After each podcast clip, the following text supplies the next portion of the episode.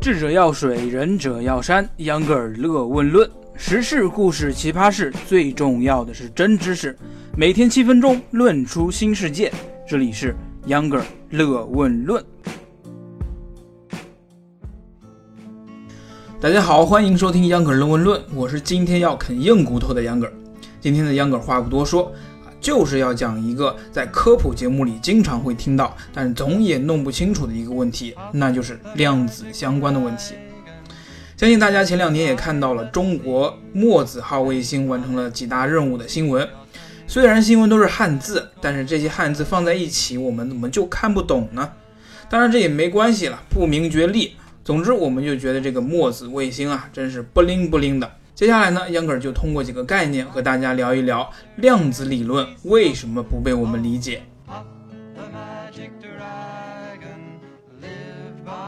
说量子理论难以理解，其实是一种迷信。秧歌儿在这之前啊，也是陷于这种迷信。大家都知道薛定谔的猫，这是薛定谔为了让我们理解量子的叠加态而讲的一个思想实验。相信很多朋友也知道这个故事的内容，在这里呢，杨哥再简单说一下，就是一个盒子里装着一只猫和一个毒气装置，毒气装置呢会在一定的条件下被触发，这个条件就是毒气装置内放射性物质的衰变。一个小时内，这个放射性物质衰变的概率为百分之五十，衰变了，装置就会被触发啊，毒气就会被放出，猫就会死；反之，猫就会活着。薛定谔说呀，这个容器是封闭的，只有一个小时之后我们才能打开，看到里面的猫是死是活。盒子打开之前，经过数学计算，猫生或死的状态呢，它就是重叠的，啊，有可能生，有可能死啊。作为一个普通人，我们听到了这番言论，第一感觉就是这孩子废了，读书读死了。你不去看猫，猫在盒子里该死也就死了，它该活它还活着。我们的常识告诉我们，世界上没有僵尸猫这种东西。所以呀，有人说薛定谔的猫是量子理论的功臣，因为它让很多人知道了量子理论。但同时，这只猫也充满了罪恶，因为多少人听到了这个实验之后，从此对量子理论难以理解。其实，薛定谔的猫只是薛定谔在宏观上为了让你能明白什么是量子叠加态的一个例子。猫也肯定只有生或死两种状态。判断方法就是从心跳、呼吸、脑电波等这些呢，都是宏观的。但是薛定谔猫的实验呢，就是把猫的死和原子衰退画上了等号。原子衰退不是零就是一。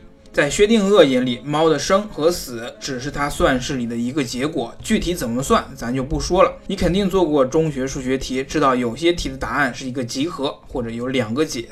相对的，对于咱们普通人，对于医生，猫的生死变量可就多了。很有可能，就算是毒气释放了，我们打开盒子的时候，猫都还没死透。经过我们的抢救，他又被抢救回来了。或者是一个小时内的最后一秒，我们打开盒子前的那一刹那，毒气才被释放，小猫从盒子里纵身一跃，大喊：“去你的，老子不玩了！”这些呢，都是秧歌说多了，开开玩笑。总之，对于这个问题的数学抽象，就是让这个实验让人误解的地方。好吧，秧歌，你这个猫的故事啊，我是理解了。你就是说，薛定谔用物理学的思维举了一个不恰当的生物学的例子，而我们吃瓜群众呢，又以生活常识去理解这个故事。那好吧，就算你这样说，但我还是不理解微观上的叠加态是什么鬼。先说一下叠加态为什么难以理解。叠加态这个东西，在我们日常生活里很难了解到，很多人解释也是各种抖机灵。秧歌想说，它就是量子理论的一种现象，公理。接受了这一点后，后面的东西就很好理清了。为了讲清楚，咱们先岔开讲一下，讲一讲数学。我们从小学就开始理解什么是公理，什么是定理。说白了，公理就是人类智商和能力都达不到的地方，我们把它称之为公理。对于普通人来说，一加一等于二就是公理，但是对于数学家来说，他们一直想干掉这个公理。回到量子理论，他们所说的叠加态就是人类观测不到、不能解决导致的。例如，接下来要讲的电子的自旋，上个世纪三四十年代，经过一系列的计算和间接观测，科学家认为电子不仅围绕着原子核运动，它自己也会自转。当然，量子理论的事情怎么能叫自转呢？啊，为了区别于宏观上我们理解的天体自转。科学家就给它取名自旋。实际上，因为电子自旋啊，也确实没啥规律可言。电子的自旋时而朝上，时而朝下，毫无规律。所以科学家说，你在观测它之前啊，电子自己也是一种叠加态。你看，是不是和我们的一加一等于二很像呢？公理我们证明不了，但是我们可以因此推导出很多定理。又是经过了一些年的捯饬，量子纠缠被发现了。两个自旋的电子发生相互作用之后啊，一个电子上旋，另一个电子就下旋。而且即使把它们分开，它们依然也会在表现上相互关联。这就是墨子号要证明的事情。一对粒子即使被分开，一个在青海，一个在云南，相距一千二百公里，依然能够体现量子纠缠。也就是同时观测青海和云南的两个粒子，他们的表现是互相关联的。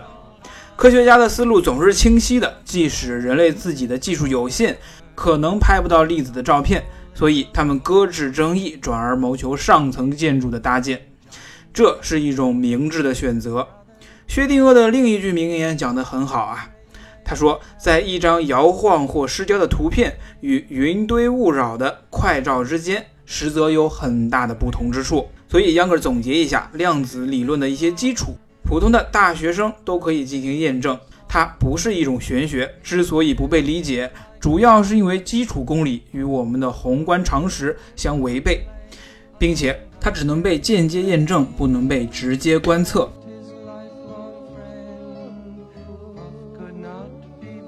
好了，本期节目到这儿就结束了，非常感谢您能坚持听到现在。别忘了，秧歌儿还在搞抽奖活动呢，具体内容是啥？欢迎收听上一期的秧歌儿论文论，同时还欢迎您关注秧歌儿同学的微信公众号，秧歌儿是扭秧歌的秧歌儿。再次感谢您的收听，我们下周一见。